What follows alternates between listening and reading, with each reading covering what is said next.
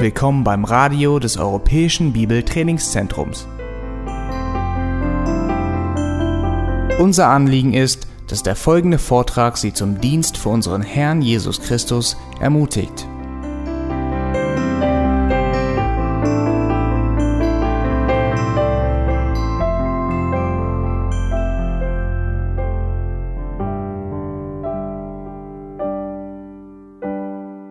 Oft habe ich das Vorrecht, ein Gespräch mit Eltern zu führen, die ratlos geworden sind, was ihre Kinder betrifft. Das heißt, ein Kind geht voll in die Irre und die wissen nicht, wie sollen sie richtig damit umgehen. Und ich habe mich in solchen Gesprächen öfters bei einer Aussage ertappt, eine Aussage, die vor Gott sehr enttäuschend ist, nämlich, ihr könnt nur noch beten nur noch beten? Als ob das Beten das Letzte ist?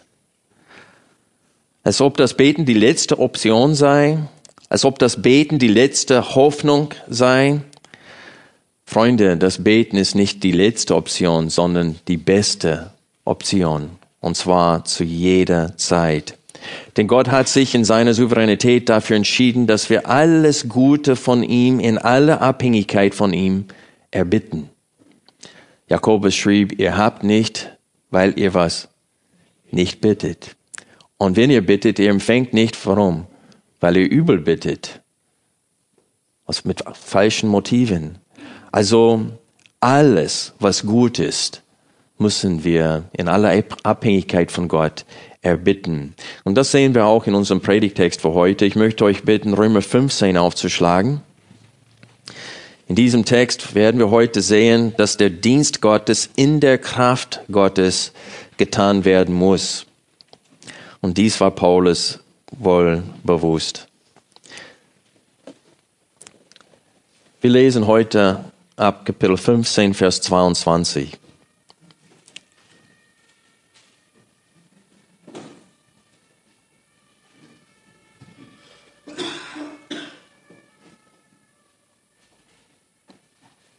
Paulus schrieb, Deshalb bin ich auch oftmals verhindert worden, zu euch zu kommen. Nun aber, da ich in diesen Gegenden keinen Raum mehr habe und seit vielen Jahren ein, gro ein großes Verlangen, zu euch zu kommen, falls ich nach Spanien reise, denn ich hoffe, auf der Durchreise euch zu sehen und von euch dorthin geleitet zu werden, wenn ich euch vorher etwas genossen habe. Nun aber reise ich nach Jerusalem im Dienst für die Heiligen denn es hat Mazedonien und Achaia wohlgefallen, eine Beisteuer zu leisten für die Bedürftigen unter den Heiligen, die in Jerusalem sind. Es hat ihnen nämlich wohlgefallen, auch sind sie ihre Schuldner. Denn wenn die Nationen ihre geistlichen Güter teilhaftig geworden sind, so sind sie verpflichtet, ihnen auch in den leiblichen zu dienen. Wenn ich dies nun vollbracht und diese Frucht ihnen versiegelt habe, so will ich über euch nach Spanien reisen. Ich weiß aber, dass wenn ich zu euch komme, ich in der Fülle des Segens Christi kommen werde. Ich ermahne euch aber, Brüder, durch unseren Herrn Jesus Christus und durch die Liebe des Geistes, mit mir zu kämpfen in den Gebeten für mich zu Gott, damit ich von den Ungehorsamen in Judäa errettet werde und mein Dienst für Jerusalem den Heiligen angenehm sei, damit ich durch den Willen Gottes mit Freuden zu euch komme und mich mit euch erquicke. Der Gott des Friedens aber sei mit euch allen. Amen. Das Verlangen des Paulus, diese Gemeinde in Rom zu besuchen, hat er mehrfach in diesem Brief geäußert. Wir haben vor zwei Sonntagen den Abschnitt davor durchgenommen, wo Paulus erklärt hatte, in den Versen 14 bis 22, warum er es noch nicht geschafft hat, bis nach Rom zu kommen. Und wir haben vor zwei Wochen die Einleitung nochmal gelesen, wo Paulus sagt, in Kapitel 1, dass, er, dass der Grund, warum er bis jetzt nicht nach Rom gekommen ist, liegt nicht daran, dass er kein Verlangen hat, sie zu sehen. Er hat ein großes Verlangen. Und er betet inständig, sagt er, dass Gott ihn so glücklich macht, dass er dort äh, zum Besuch kommen kann. Und so Paulus teilt ihnen mit, es liegt nicht daran, dass ich keine Lust habe, euch zu sehen, sondern wir haben vor zwei Sonntagen gesehen, dass Paulus seine Pflicht vor Gott bewusst war, das Evangelium dort zu verkündigen, wo Jesus Christus noch nicht ernannt wurde. Und wir haben gesehen, dass das nicht, weil Paulus der Überzeugung war, dass jeder Mensch die Chance verdient hat, das Evangelium zu hören, sondern Paulus zitierte aus Jesaja 52, Vers 11, wo es steht, dass sie nicht nur hören werden, sondern glauben werden aus den Nationen. Und er wusste, dass Gott seinen Plan souverän ausführt und dass er Teil dieses Planes war, dass er ein äh, auserwähltes Werkzeug sei um das Evangelium dorthin zu tragen, wo es noch nie verkündigt wurde. Und dann, deswegen sagt, schreibt in Vers 22, Deshalb, weil ich diesen Auftrag von Gott empfangen habe und weil ihr es nicht nötig habt, dass Leute euch ermahnt, weil ihr habt viele vor Ort, die euch ermahnen könnt, äh, deshalb bin ich oftmals verhindert worden, zu euch zu kommen. Und dann ab Vers 23 erklärt Paulus, dass jetzt in diesen Gegenden, wo ich am Wirken bin, ist der Gegend erreicht. Ich bin bis nach Elurien gekommen in der Verkündigung des Evangeliums. Elurien war ganz oben äh, nördlich von Mazedonien, das ist Nordgriechenland. Und Paulus sagte, jetzt habe ich mich, mir vorgenommen, euch zu besuchen. Und die haben sich bestimmt gefreut über die Verse 23 bis 24. Da schrieb Paulus, nun aber, da ich in diesen Gegenden keinen Raum mehr habe und seit vielen Jahren ein großes Verlangen, zu euch zu kommen, falls ich nach Spanien reise, und dann teilte Paulus ihnen seine Pläne mit, denn ich hoffe auf der Durchreise euch zu sehen und von euch dorthin geleitet zu werden, wenn ich euch vorher etwas genossen habe. Aber dann kommt Vers 25, was sicherlich für sie äh, mindestens zuerst eine Enttäuschung war. Und hier steht es, nun aber reise ich nach Jerusalem im Dienst für die Heiligen. Also wenn man auf eine Landkarte schaut, dann sieht man, dass Paulus, wenn, weil er diesen Brief von Korinth ausschrieb, dass er nicht ganz weit entfernt war von Rom, von Italien. Aber dann kündigt er jetzt in diesem Vers an, dass er 1600 Kilometer in die entgegengesetzte Richtung erstmal reisen musste. Das heißt über 3000 Kilometer insgesamt, ehe er diesen Wunsch erfüllen kann. Und so Vers 25 war bestimmt für sie erst am Anfang eine Enttäuschung, wo Paulus sagt, ich muss erstmal ganz in die andere Richtung reisen. Und ab Vers 26 erklärt Paulus ihnen, warum er das tun musste.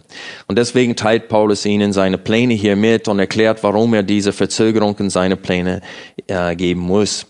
In Kapitel 15, Vers 22 fasst Paulus, wie gesagt, den vorherigen Abschnitt zusammen, wo er erklärt hatte, warum er nicht kommen konnte. Und jetzt hier gibt er einen zweiten Grund, warum er nicht kommen kann.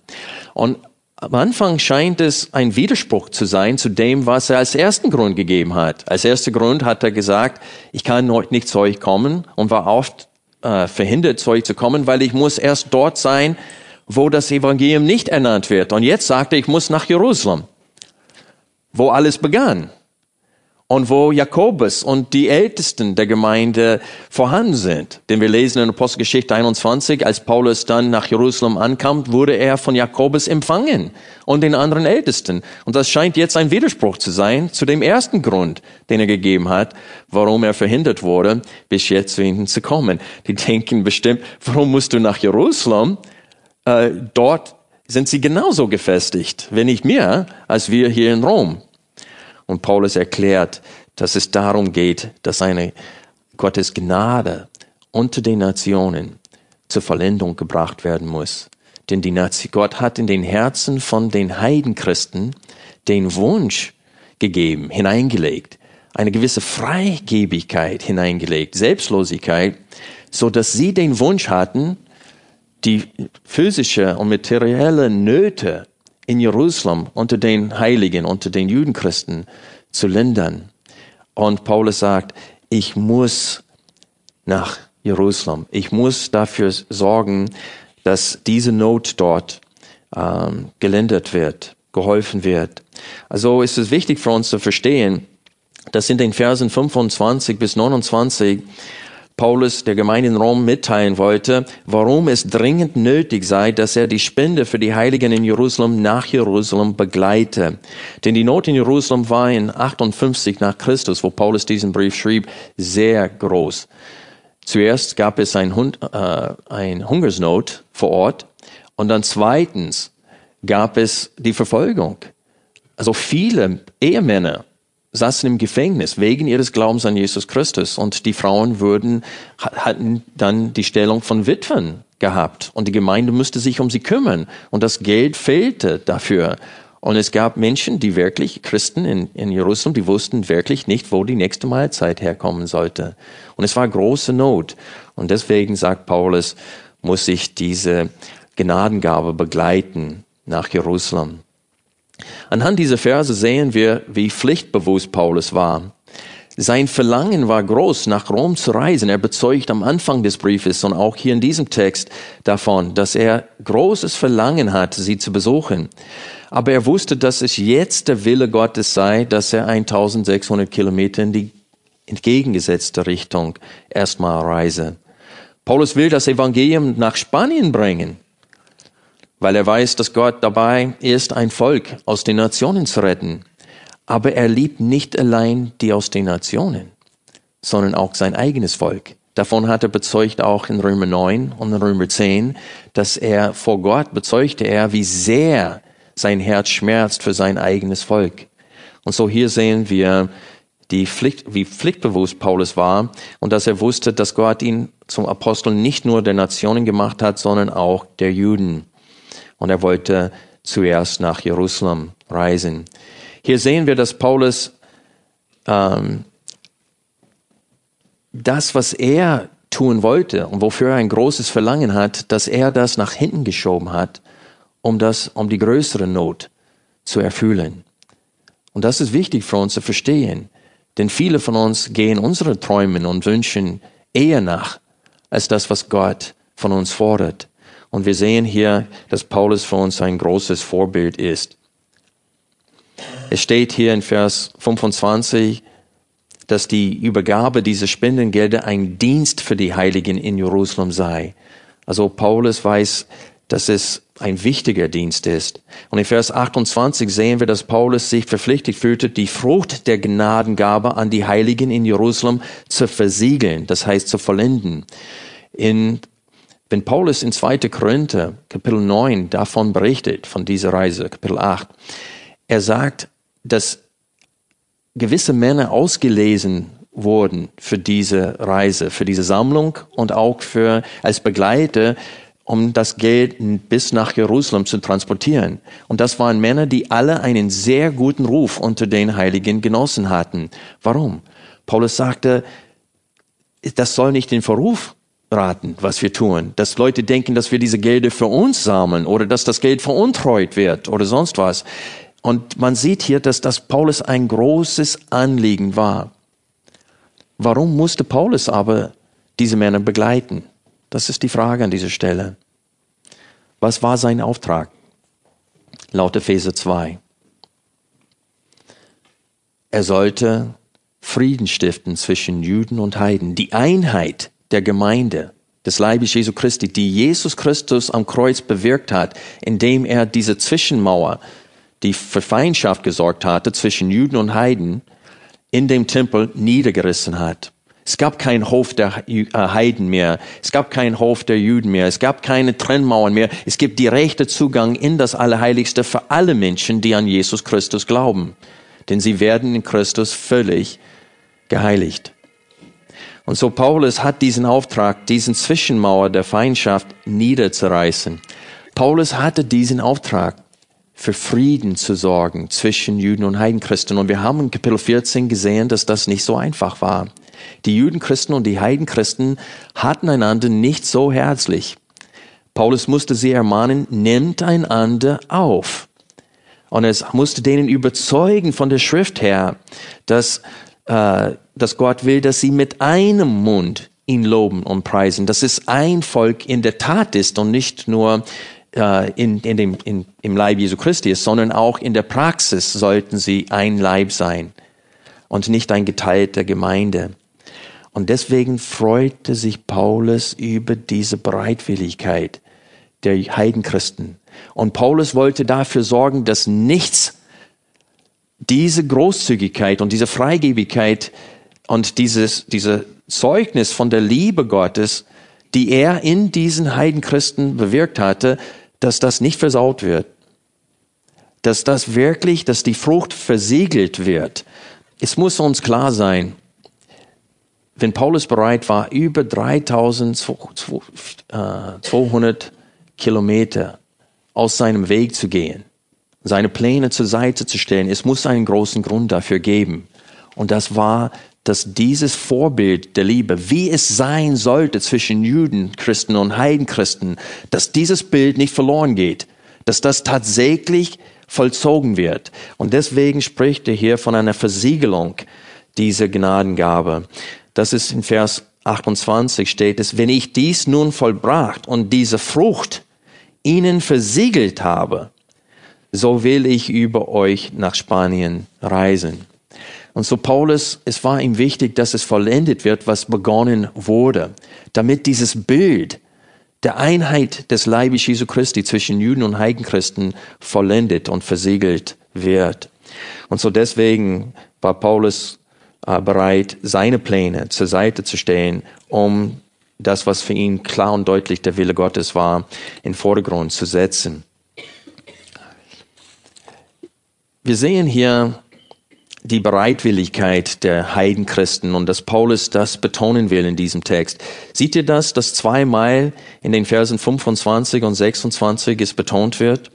Es steht hier, nun aber reise ich nach Jerusalem in Dienst für die Heiligen und dann ab Vers 26, denn es hat Mazedonien, das ist Nordgriechenland, und Achaia, das ist Südgriechenland, wohlgefallen, eine Beisteuer zu leisten für die Bedürftigen unter den Heiligen, die in Jerusalem sind.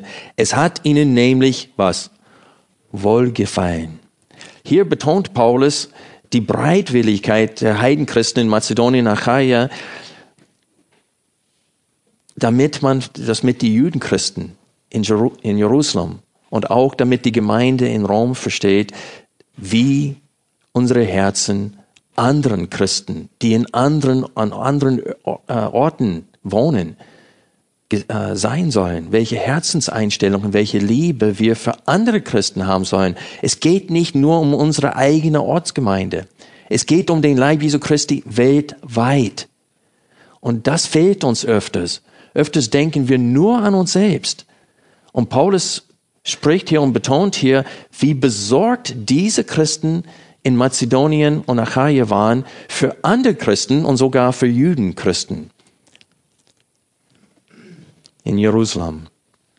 Wenn wir zweite Krönte aufschlagen, dann sehen wir, dass Paulus auch dort diese Bereitwilligkeit mehrfach betont. Paulus beschreibt auch diese Gemeinden in Mazedonien als sehr arme Gemeinden. Wenn wir jetzt Kapitel 8, die Verse 1 bis 6 lesen, sehen wir, dass diese Gemeinde aus ihrer Armut und großer Bedrängnis das Geld gespendet haben. 2. Korinther Kapitel 8, Vers 1. Wir tun euch aber, Brüder, die Gnade Gottes kund, die in den Gemeinden Mazedoniens gegeben worden ist, dass bei großer Bewährung in Bedrängnis sich der Überschwang ihrer Freude und ihre tief und ihre tiefe Armut als überreich erwiesen haben in dem Reichtum ihrer Freigebigkeit. Denn nach Vermögen, ich bezeuge es, und Übervermögen waren sie aus eigenem Antrieb willig und baten uns mit vielem Zureden, das heißt, sie haben regelrecht darum gebettelt, um die Gnade und die Beteiligung am Dienst für die Heiligen. Und nicht nur so, wie wir hofften, sondern sie gaben sich selbst zuerst dem Herrn und dann uns durch Gottes Willen, so dass wir Titus zugeredet haben, er möge bei euch ebenfalls dieses Gnadenwerk auch so vollenden, wie er es früher angefangen hatte. Im 1. Korintherbrief lesen wir, dass die Gemeinde in Korinth schon den Wunsch vorher hatte, eine Sammlung für die Bedürftigen in Jerusalem zusammen und Paulus fordert sie hier in Kapitel 8 und 9 auf, das zu vollenden, was sie vorgenommen hatte. Und er benutzt als Motivation dafür das Vorbild dieser armen Gemeinden in Mazedonien. Die Gemeinden in Achaia, Korinth war in Achaia, im Südgriechenland, war nicht so arm dran wie diese Gemeinden in Mazedonien. Damit es wisst, die Gemeinde in Philippi zum Beispiel war eine Gemeinde in äh, einer der Gemeinden in Mazedonien. Und Paulus betont hier ihre Freigebigkeit und dass sie in Armut war. Und man hat den Eindruck hier, dass Paulus nicht mal auf die Idee gekommen ist, dass sie so arm waren, dass Paulus nicht mal auf die Idee gekommen ist, sie zu fragen, ob sie sich beteiligen wollten an diese Bedürfnissen. Aber sie haben davon erfahren und sagten, wir wollen auch was spenden. Und Paulus hat sie eher versucht zu sagen, nein, ihr habt Not selber, behaltet das Geld.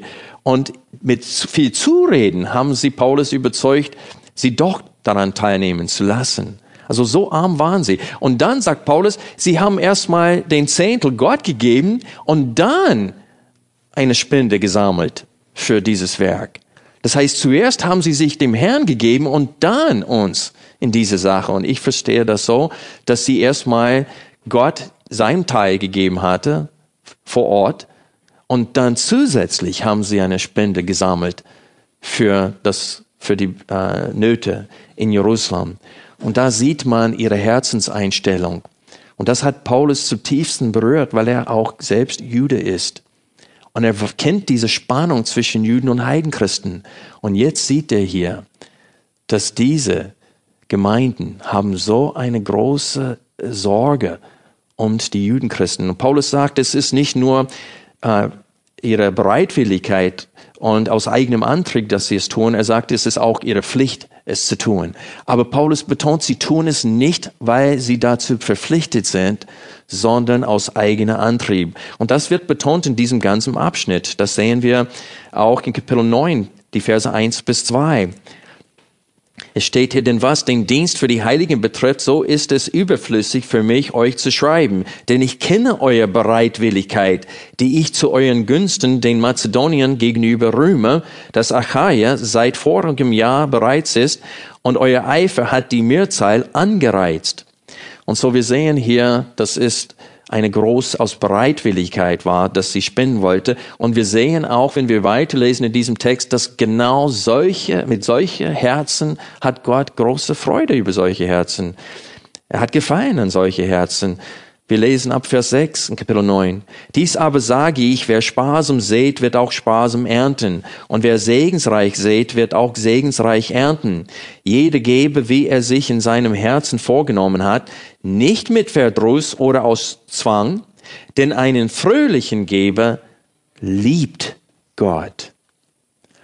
Also Gott hat Wohlgefallen an dieses Opfer, besonders aus diesen armen Gemeinden. Das war ihm, das war Gottes Dienst. Das muss uns bewusst sein, dass wenn wir uns kümmern um die Bedürfnisse anderen, dass das Gottes Dienst ist. Wir sehen aber auch, dass was Paulus äh, bewegt hat, die, äh, dieses Opfer zu begleiten nach Jerusalem, war diese Gedanken, was es dort auslösen würde. Er wusste, was für Freude es auslösen würde unter den Judenchristen. Und er wusste, dass das wiederum resultieren würde in Danksagung Gott gegenüber, so dass Gott gelobt und gedankt wird für diese Gabe, aber es muss erst ankommen. Und dann weiß er, dass das wiederum die Judenchristen motivieren wird, für die Heidenchristen was? Zu beten, für sie zu beten. Und das lesen wir alles in Kapitel 9 ab Vers äh, 6 bis Vers äh, 13. Wir lesen ab Vers 8. Gott aber vermag euch jede Gnade überreichlich zu geben, damit ihr in allem alle Zeit alle Genüge habt und überreich seid zu jedem guten Werk, wie geschrieben steht. Er hat ausgestreut, er hat den Armen gegeben, seine Gerechtigkeit bleibt in Ewigkeit. Der aber Samen darreicht dem Semen und Brot zur Speise, wird euer Saat darreichen und mehren und die Früchte eurer Gerechtigkeit wachsen lassen, und ihr werdet in allem reich gemacht zu einer Freigebigkeit, die durch uns Danksagung Gott gegenüber bewirkt. Versteht ihr? Durch uns. Das heißt, Paulus versteht sich als dieser Mittler. Die geben es aus ihrer Bereitwilligkeit durch uns, die bringen es nach Jerusalem. Und was bewirkt es in Jerusalem? Gott gegenüber Danksagung. Und das wird betont in den nächsten zwei Versen, denn die Besorgung dieses Dienstes führt nicht nur den Mangel der Heiligen aus, sondern ist auch überreicht durch viele Danksagungen zu Gott. Denn sie wissen, wer hat dieses Verlangen in den Herzen von diesen Brüdern gelegt? Gott. Es steht auch da, es ist eine Gnadengabe, es ist eine Gnade, wenn Menschen an anderen Menschen denken. Das ist nicht natürlich. Dass Menschen für anderen Menschen sorgen, das ist nicht selbstverständlich. Das ist ein Werk Gottes in den Herzen. Und deswegen wird es als Gnadenwerk genannt und deswegen werden sie Gott dafür danken. Und dann steht es, wenn wir weit in Vers 13 lesen, denn infolge der Bewährung dieses Dienstes verherrlichen sie Gott wegen des Gehorsams eures Bekenntnisses zum Evangelium Christi und wegen der Lauterkeit der Gemeinschaft mit ihnen und mit allen. Dieser Vers ist vollgepackt, wie ein Koffer, der zu vollgepackt ist, den man kaum zukriegt. Überlegt euch, was hier gesagt wird. Denn infolge der Bewährung dieses Dienstes, das heißt diese Freigebigkeit, verherrlichen sie Gott wegen, das heißt wegen eures Gehorsams. Gehorsam gegenüber von was? Dem Evangelium steht es hier im Text. Und hier sehen wir, dass das Evangelium mehr ist als nur eine Botschaft, die uns von der Hölle rettet. Die ist ein Lebensstil, diese Botschaft. Das Evangelium sagt uns, wie wir leben sollen, nicht nur, wie wir gerettet werden können. Und wenn man im Einklang würdig des Evangeliums wandelt, wie Paulus den Philippa schrieb, sagte, wandelt nur würdig des Evangeliums. Wenn wir im Einklang mit dem Evangelium wandeln, dann verursacht es Lob und Danksagung und Verherrlichung Gott gegenüber. Und deswegen war Paulus bereit, über 3000 Kilometer in die andere Richtung zu reisen, wenn er hin und zurück reisen musste, ehe er sein persönlichen Verlangen nach Spanien über Rom zu reisen nachgegangen ist. Und der ist uns in dieser Hinsicht ein großes Vorbild. Und dann sehen wir, dass nicht nur wird Gott angebetet. Und nicht nur wird Not äh, äh, ausgeglichen. Es steht in Vers 14 und 15, und im Gebet für euch sehnen sie sich nach euch wegen der überragenden Gnade Gottes an euch. Das heißt, sie werden anfangen für euch zu beten. Und so Paulus hat in seinem Kopf das wunderschöne Bild, dass Juden und Heidenchristen lieben einander und dass sie arbeiten zusammen für die Förderung des Evangeliums. Dass das ein Team ist, dass das keine Spaltung zwischen denen gibt. Und das war sein Auftrag, laut Epheser 2, diesen Frieden zwischen Juden und Heidenchristen zu bewirken.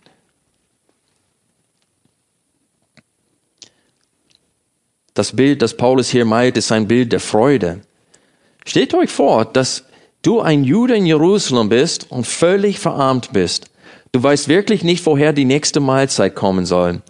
Und dann wird diese Gabe den Ältesten in Jerusalem überreicht und du bekommst einen kleinen Teil dieser Spende.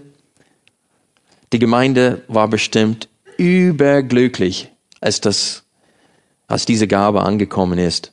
Und Paulus wusste, wie sie darauf reagieren würden, wie er es hier beschrieben hat in 2. Korinther. Sie würden Gott danken und preisen für seine Fürsorge und sie würden anfangen, für ihre Glaubensgeschwister unter den Nationen zu beten. Und Paulus, für ihn war das Bild köstlich.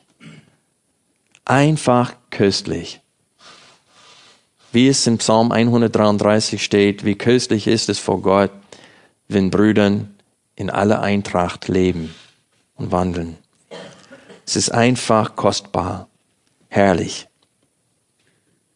Also Paulus stellte seine persönlichen geistlichen Pläne zur Seite, damit die Frucht der Gott, äh, Großzügigkeit der Heidenchristen versiegelt wird.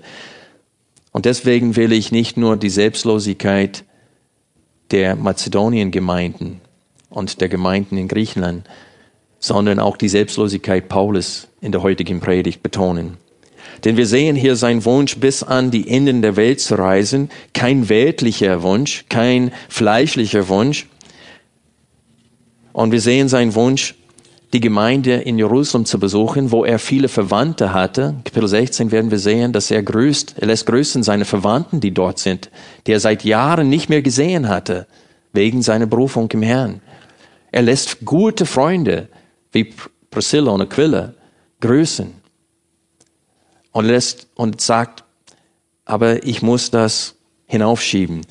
Paulus hätte das sehr leicht rechtfertigen können trotzdem sofort nach Rom sich auf den Weg zu machen und das anderen diese Gabe nach Jerusalem begleiten. Und er hatte auch guten Grund dafür. Weil was wird ihm gesagt, wenn man die Chronologie in Apostelgeschichte liest?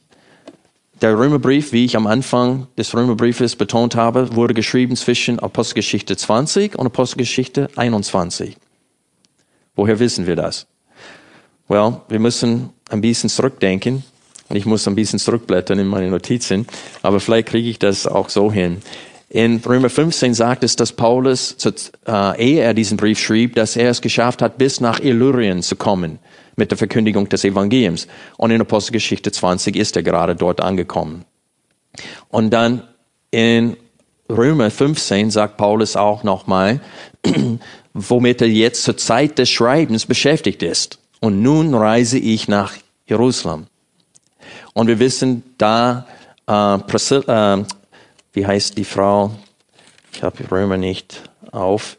Die Briefträgerin des Römer, Phoebe, Phoebe, ähm, dass sie aus der Gemeinde in Kränkrea war. Das ist diese Ostport von ähm, äh, Korinth.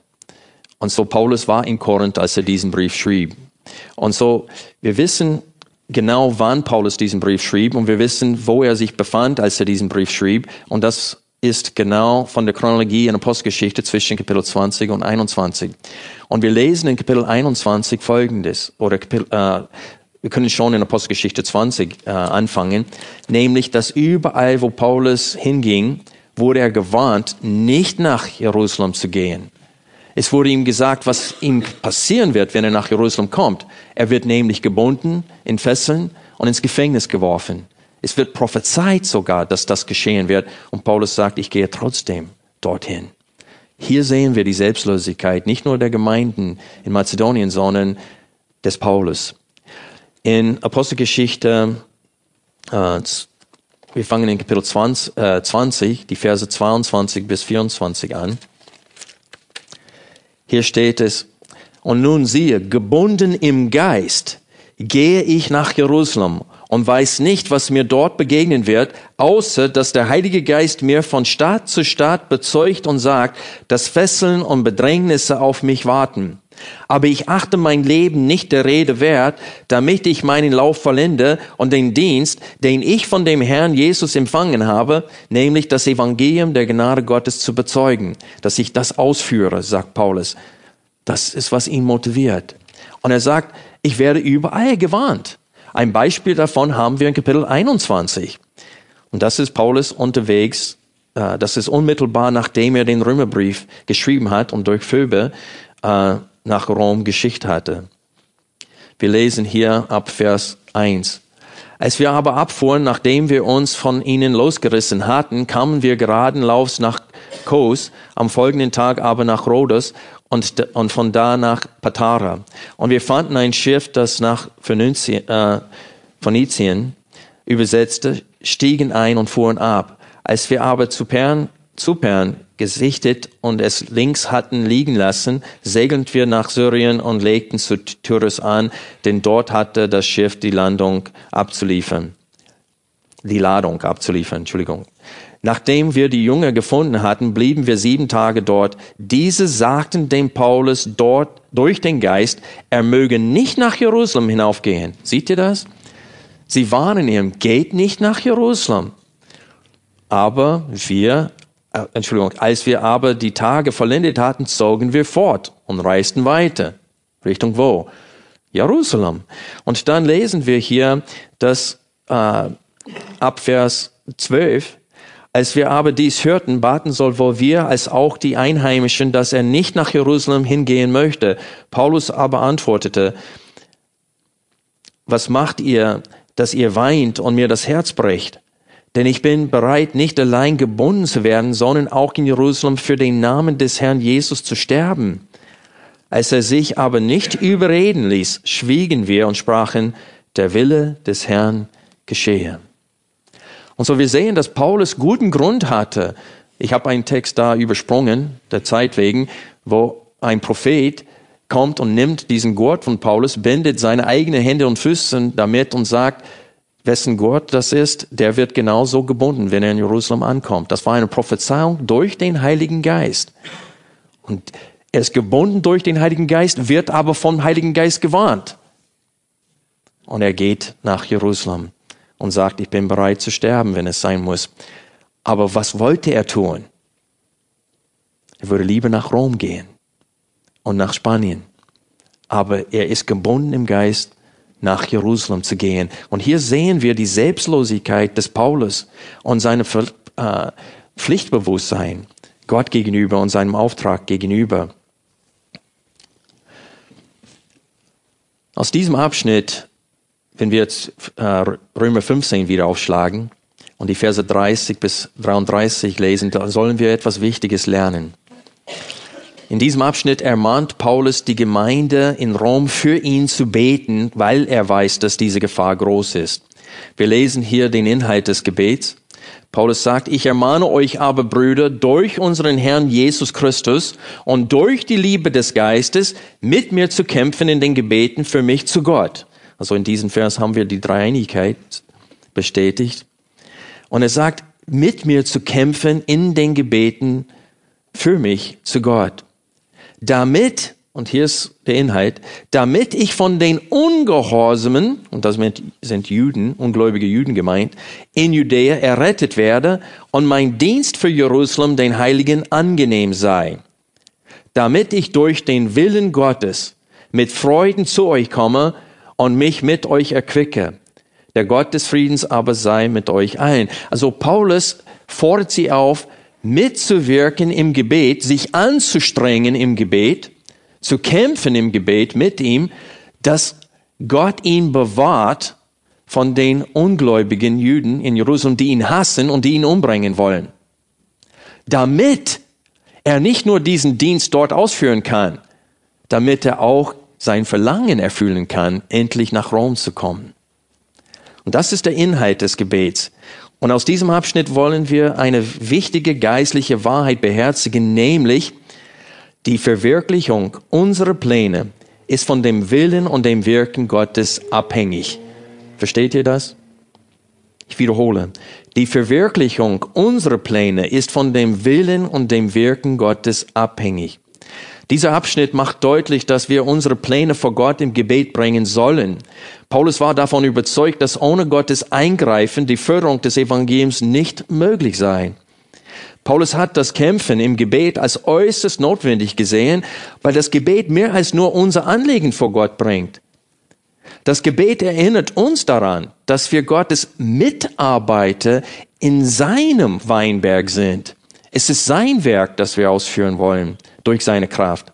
Die Rettung von Menschen und die Verwandlung seiner Kinder in das Bild Jesu Christi ist Gottes Werk. Der Teufel und unser Fleisch und die Angeboten dieser Welt, alles stehen im Wege und wollen uns vom richtigen Denken, Fühlen und Handeln ablenken. Und deswegen ist Gebet äußerst notwendig. Durch das Gebet oder durch das Beten werden wir neu eingestellt. Während wir beten, werden wir daran erinnert, wessen Werk wir tun und welche Kraft eingesetzt werden muss, damit unsere Bemühungen Früchte tragen und nicht vergeblich sind. In dieser Hinsicht bewirkt die Gemeinschaft mit Gott im Gebet in uns eine Änderung im Denken und im Fühlen.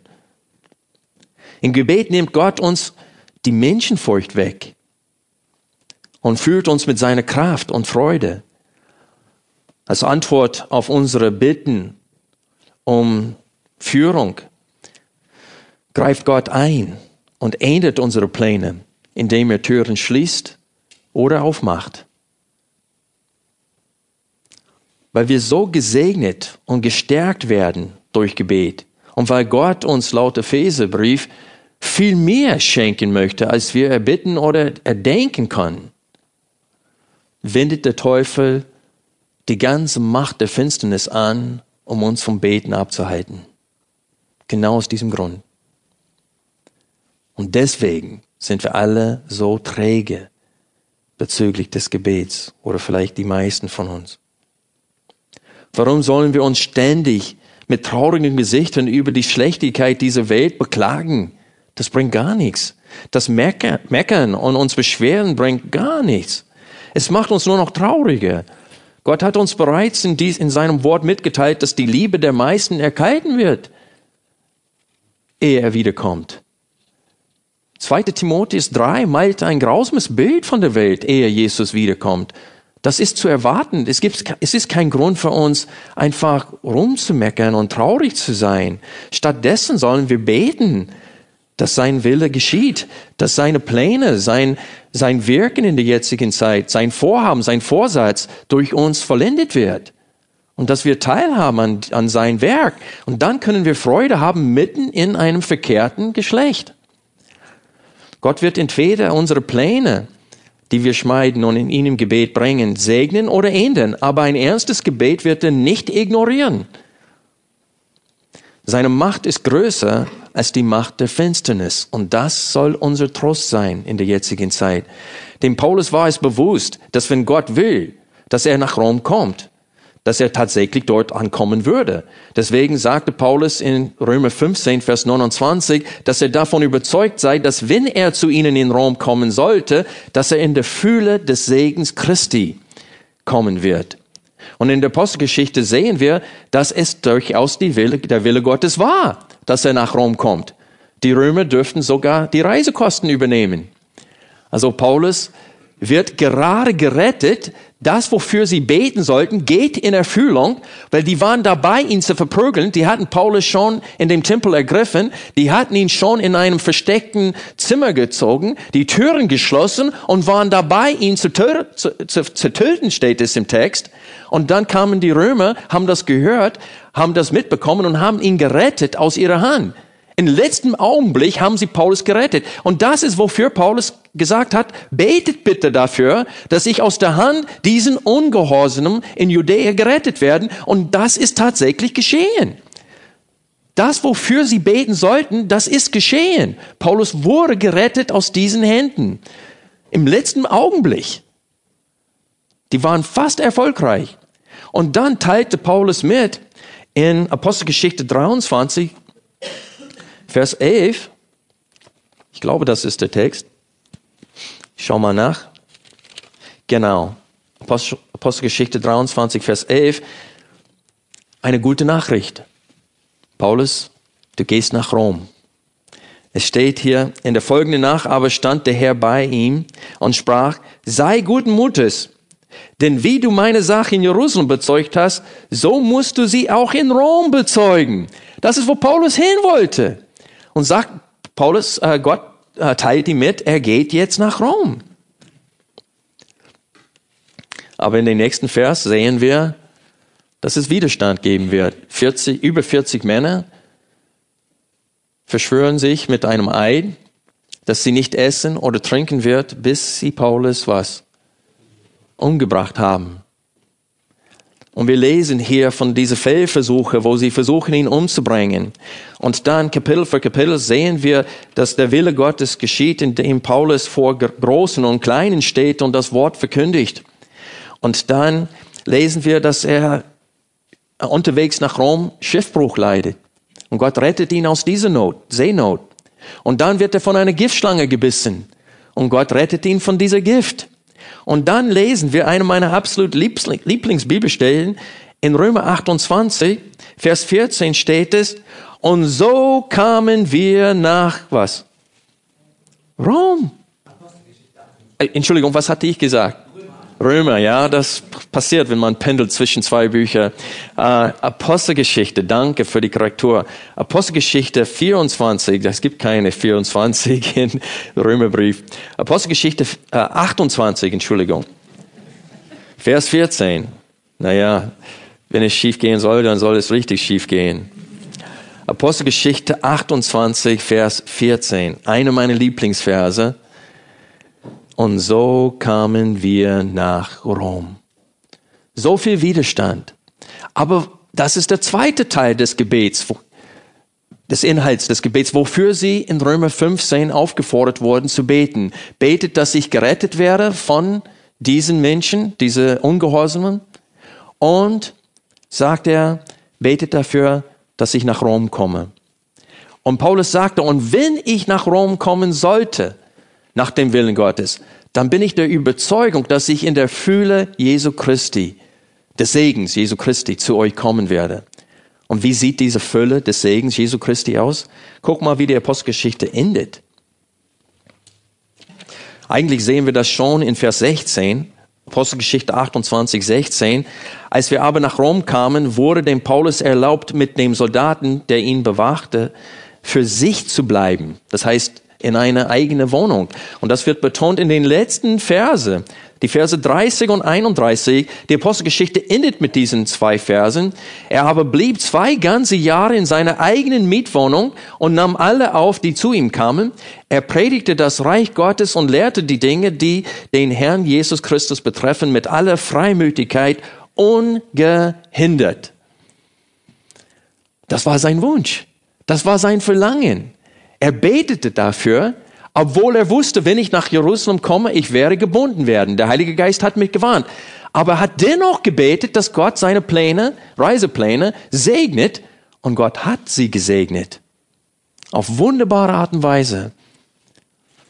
Und so hier sehen wir die Macht des Gebets, dass wir völlig von Gott abhängig sind. Wir können schöne, wunderbare Pläne, gottesfürchtige Pläne, Gott ehrende Pläne äh, ja, zusammenlegen. Aber wenn Gott nicht segnet, dann werden sie nicht zustande kommen. Und es ist wichtig, dass wir das begreifen. Ob Paulus es je nach Spanien geschafft zu kommen, wissen wir nicht. Aber wir wissen, dass Gott das Gebetsanliegen in Römer 15, die Verse 30 bis 32 erhört hat. Freunde, es läuft gar nichts ohne Gebet. Gott bewirkt alles und er hat es verordnet, dass wir durch Gebet den Sieg über unser Fleisch und über die Macht der Finsternis erringen.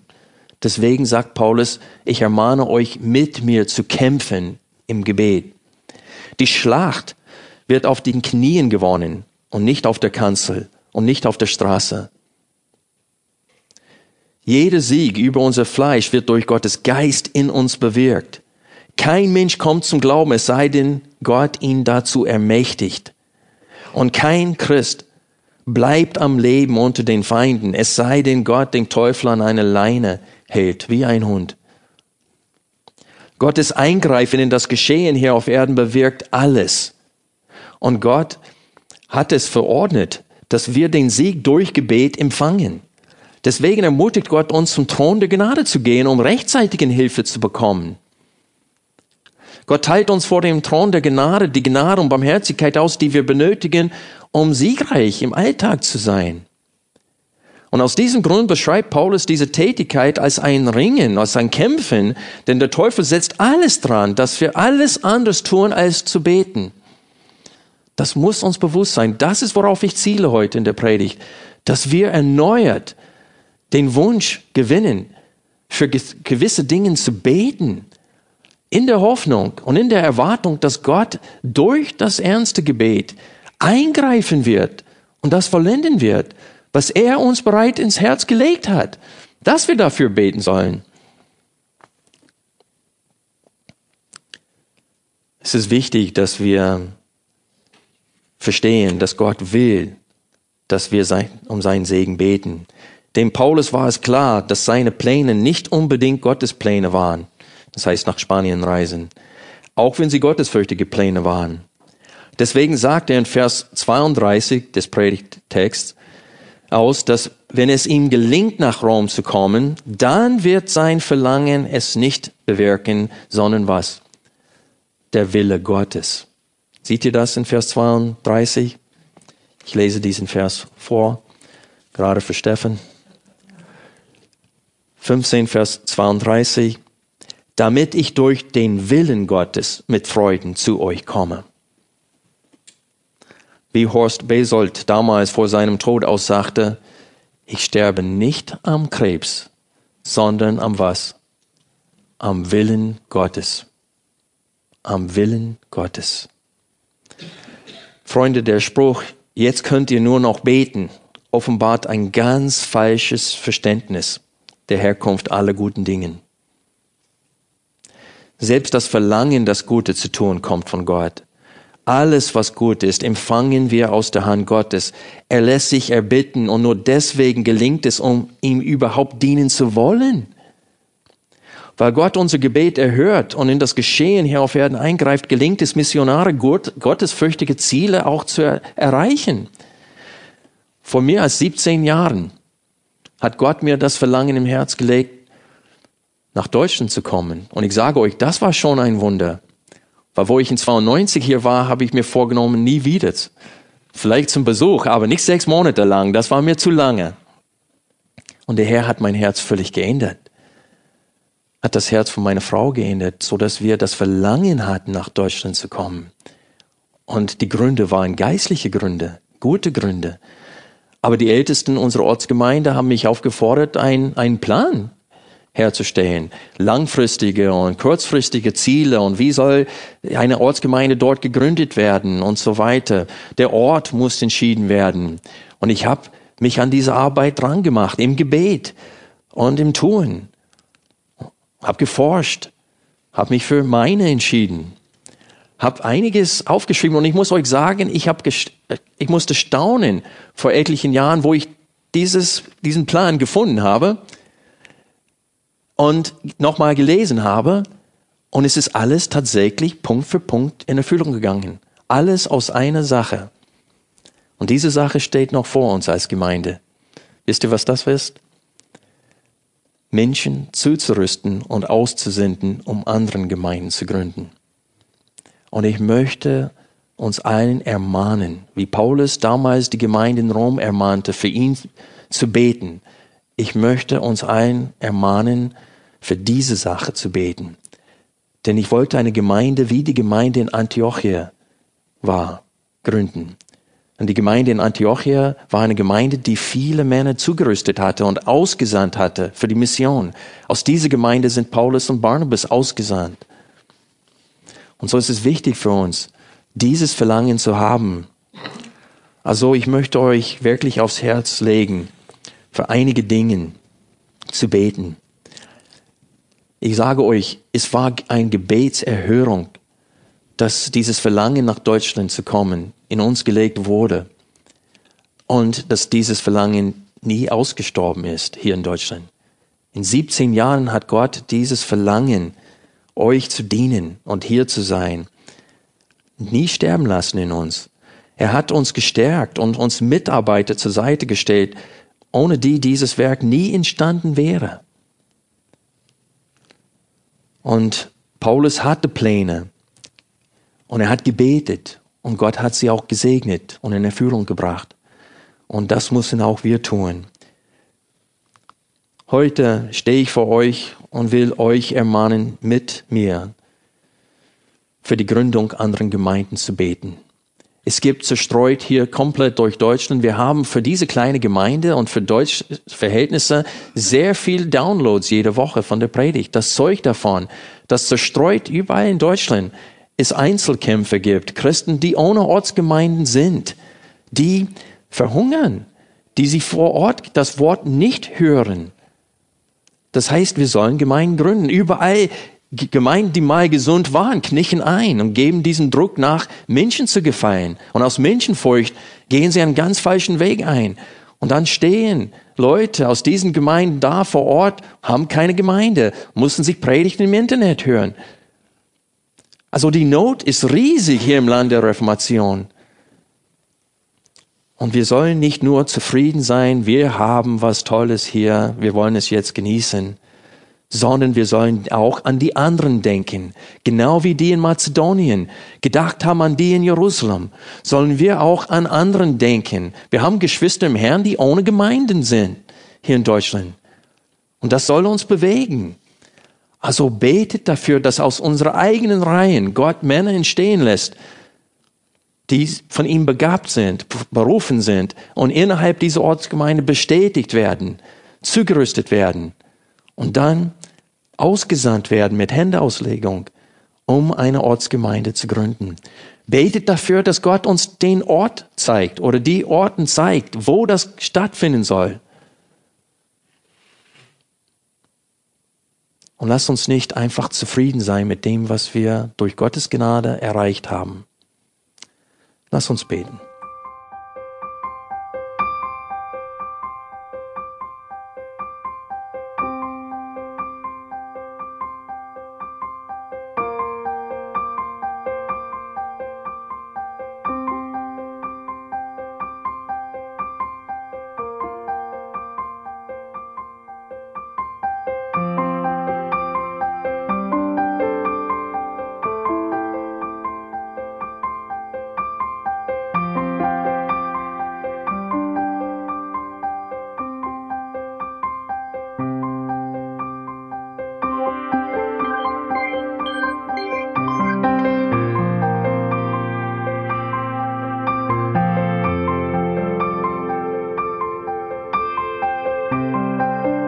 Alle Vorträge unseres Programms, Bücher, DVDs und vieles mehr können Sie bei uns unter www.ebtc-media.org erhalten.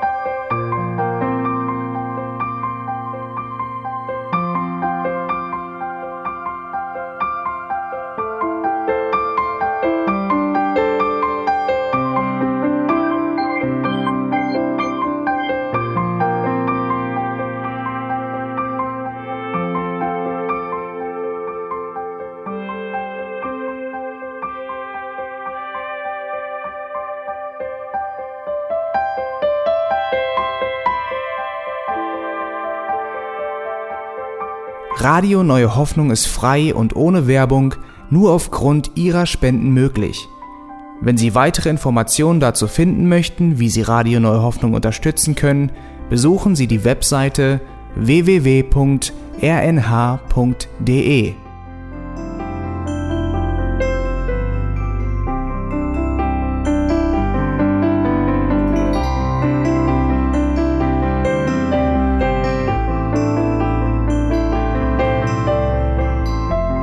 Sendezeiten des EBTC sind Montag, Mittwoch, Freitag und Samstag jeweils von 10 bis 11 Uhr.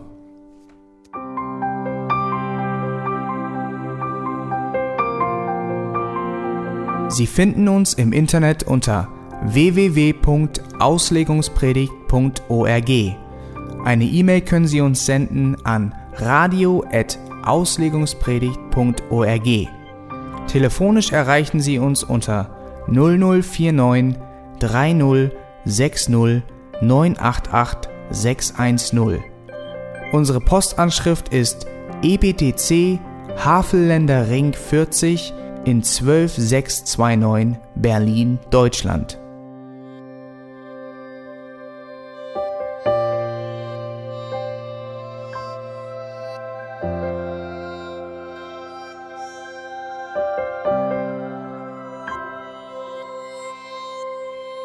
Auf Wiedersehen und bis zum nächsten Mal beim EBTC Radio.